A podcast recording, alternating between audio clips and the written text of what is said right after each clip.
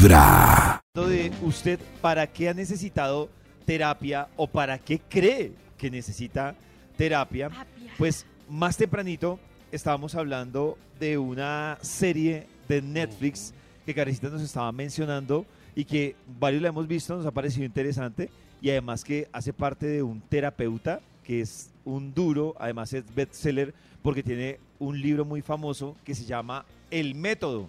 Yo confesar que arranqué leyéndomelo, lo que pasa es que es un libro que requiere tiempo, requiere tiempo. Ah. Pero- Pero es denso, difícil de...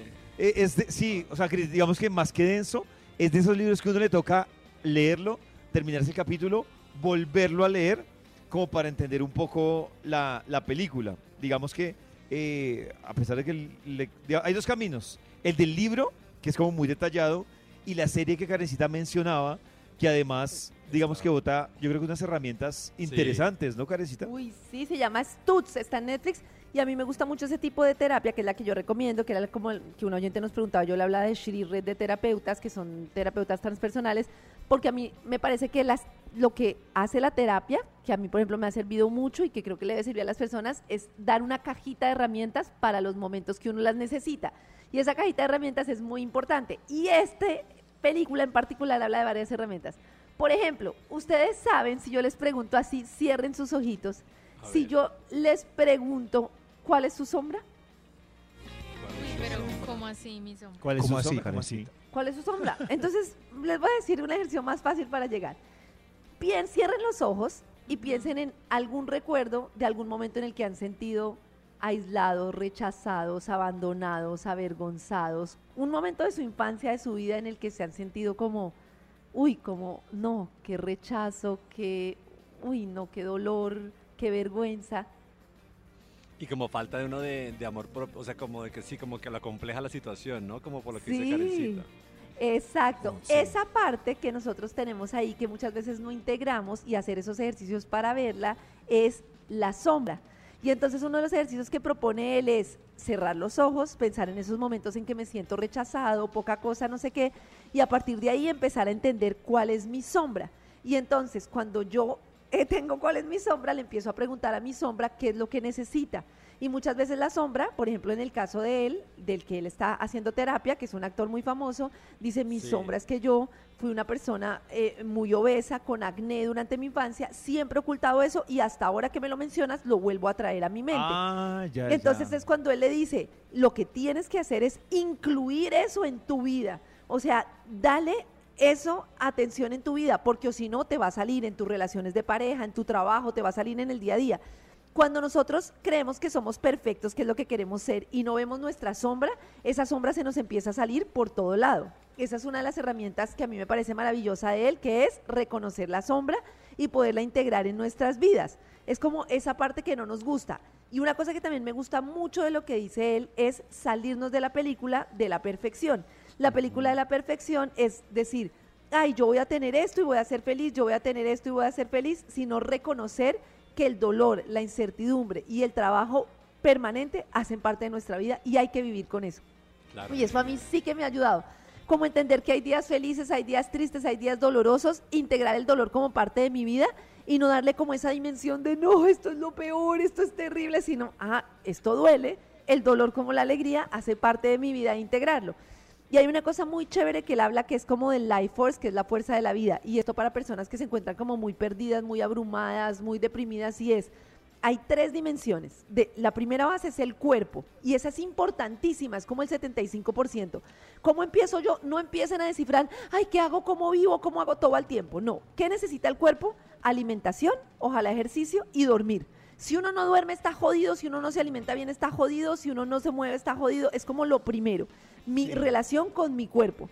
La siguiente dimensión es la social. Si una persona no tiene, no socializa, no tiene contacto físico, es muy difícil que salga de una situación complicada.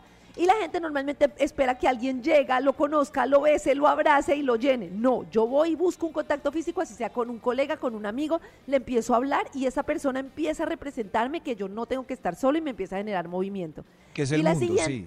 Es el mundo, es esa persona sea, es como la- si fuera el mundo. La humanidad. Uno busca una persona para contarle alguna cosa y ya esa persona representa la humanidad. Entonces Eso, y ahí empiezo a generar otro movimiento. Y la par- punta de la pirámide es lo inconsciente. ¿Cómo llego yo a lo inconsciente? Eso sí, uy, pucha, yo lo he súper comprobado. Una de las formas más fáciles de llegar a lo que siento en el inconsciente es escribir lo que siento. Me dijeron esto, me sentí así, hoy tengo rabia por esto, hoy me siento así. Uno va escribiendo, escribiendo. Yo tengo cuadernos y cuadernos. Y al final me iba rebotando todos los dolores que tenía guardados. Esa es una herramienta maravillosa, el poder Sí. escribir todo lo que uno le pasa, no para mostrárselo a nadie, sino para uno entender que es como el mecanismo de cómo funciona la mente. Cuando uno escribe se da cuenta de cómo funciona su mente. Es muy chévere poderlo A ver. ¿sabes qué Dice que cuando de esas tres cositas están bien en el triángulo, uno está bien. Uno, Eso. no, uno marcha bien. Uno marcha bien. Entonces, y, y- y en la base pone el cuerpo.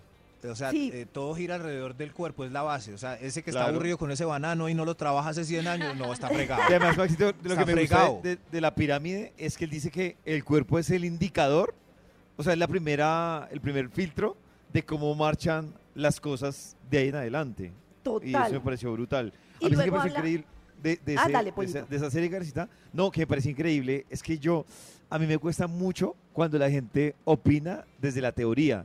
Y lo que a mí me encantó y me enganchó de, de, este, de este, bueno, este terapeuta es cuando le voltean la torta y él empieza a contar su tragedia personal Uy, sí. que lo llevó a ser médico. Y yo decía que, que creo en algún momento del, de, pues, del programa nosotros lo hemos hablado y es lo que se entiende en otros escenarios como la noche oscura del alma. Y es Ajá. ese fondo que él tocó en su niñez y que lo transformaron o lo llevaron a ser el terapeuta y bueno, y el man tan duro que es en su, en su oficio el día de hoy, que uno dice lo, lo que lo puede transformar a uno para bien o para mal, un hecho traumático o una tragedia, es increíble. Es impresionante cómo marca en la vida. La otra cosa que habla que es muy chévere es la parte X, que es esa parte que te juzga, que no te deja avanzar, que siempre te va a decir tú no puedes, es que tú estás jodido, Ah, es que no hagas esto, es que no lo intentes, es que no sé qué.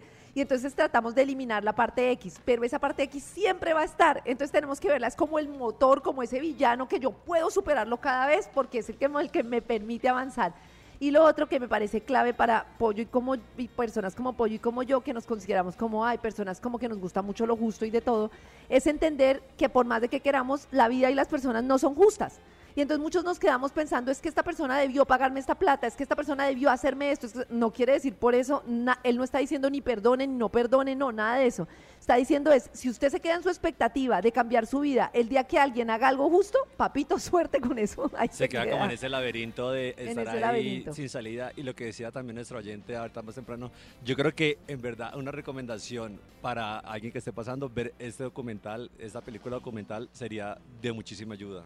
Porque Uy, le ayuda a identificar total. todos estos eh, problemas que está haciendo Karencita y el pollo de, de, bueno, si estoy estancado, eh, si estoy pasando por una dificultad, porque aparte el documental también da herramientas eh, para identificar esos problemas, ¿no? Sí, yo me acuerdo mucho me- de las herramientas de mi terapeuta, ella me ponía unas herramientas tenaces, yo no sé si les contesto, una vez me puso a enfrentarme con una sandía de la rabia que yo tenía y a enterrarle un cuchillo a esa sandía, obviamente yo sola, y yo siento que puede ser una escena horrible y que me liberó de una y sandía. manera... Es una sandía, claro, porque es como si tú literal mataras a alguien. O sea, literal, alguien no Qué se abusó de ti, una cosa no muy sé- grave, y tú coges la sandía y al final es como, uy, pucha, me salió todo ese papaya. dolor. Yo no sé si, si a Maxito o a, o, a, o a Karen les tocó, a mí me tocó verme, me tocó repetirme como dos partes de ese, de ese documental, Uy, sí, a mí porque también. yo me confundía, ah, a Nata también le pasó, Sí. yo me confundía entre la sombra y la parte X. Y espere, cuando uno encuentra, cuando uno encuentra la diferencia entre lo Uy, que el man brutal. se refiere a la parte X que explicaba Karencita y la sombra de la vida, uno dice, ahora, ahora lo entiendo todo. Y Pero- digamos que las personas que sufren, por ejemplo, de temas de depresión o ansiedad, entender esa diferencia entre lo que Karen explicaba de lo que es la parte X y la sombra, lo ayuda a uno a despejar muchísimas cosas, digamos que en esos términos de, de esa tristeza profunda, la gente que vive como ansiosa, es increíble, pero toca repetirse esos dos Se capítulos llama para hablar de la diferencia. En Netflix. Pero vengan, no se hagan los de las gafas. ¿Ustedes saben cuál es su sombra? No. No, Yo- yo, no. Es que lo que dice, lo que, tú sí sabes cuál es tu sombra. Yo tengo clarísima cuál es mi sombra. La sombra es un episodio, o una, digamos, en el caso de Jonah Hill, que, Jonah Hill, que es el, el protagonista, que es lo que decía Karencita, que él decía que la obesidad fue su sombra durante mucho tiempo porque le trajo rechazo, aceptación, Claro. mala eh, disposición de él pues, a relacionarse con las mujeres. Entonces, sí, por esa ejemplo, no fui sombra. atendida de niña y hago cosas para que me quieran. Por ejemplo, Nati, sentí una sensación de abandono y entonces hago, siempre siento que me van a dejar. Esa es la sombra, Ah, un dolor entonces profundo. un dolor. Ah, bueno, es que yo, entendí diferente lo de la sombra, porque si en los ejemplos que él ponía, los planteaba, pues yo los entendí diferente. Entonces por No, eso me algo que costaba te duele, entender. que te avergüenza de tu, o sea, eso que tú de verdad marcó tu vida y te duele, Sí. te avergüenza, te y Que- te acompaña. Claro. Yo, la- yo he visto mi Oh. sombra mucho, puedo ver la luz, por favor. Muy temprano, hablándote directo al corazón. Esta es Vibra en las mañanas.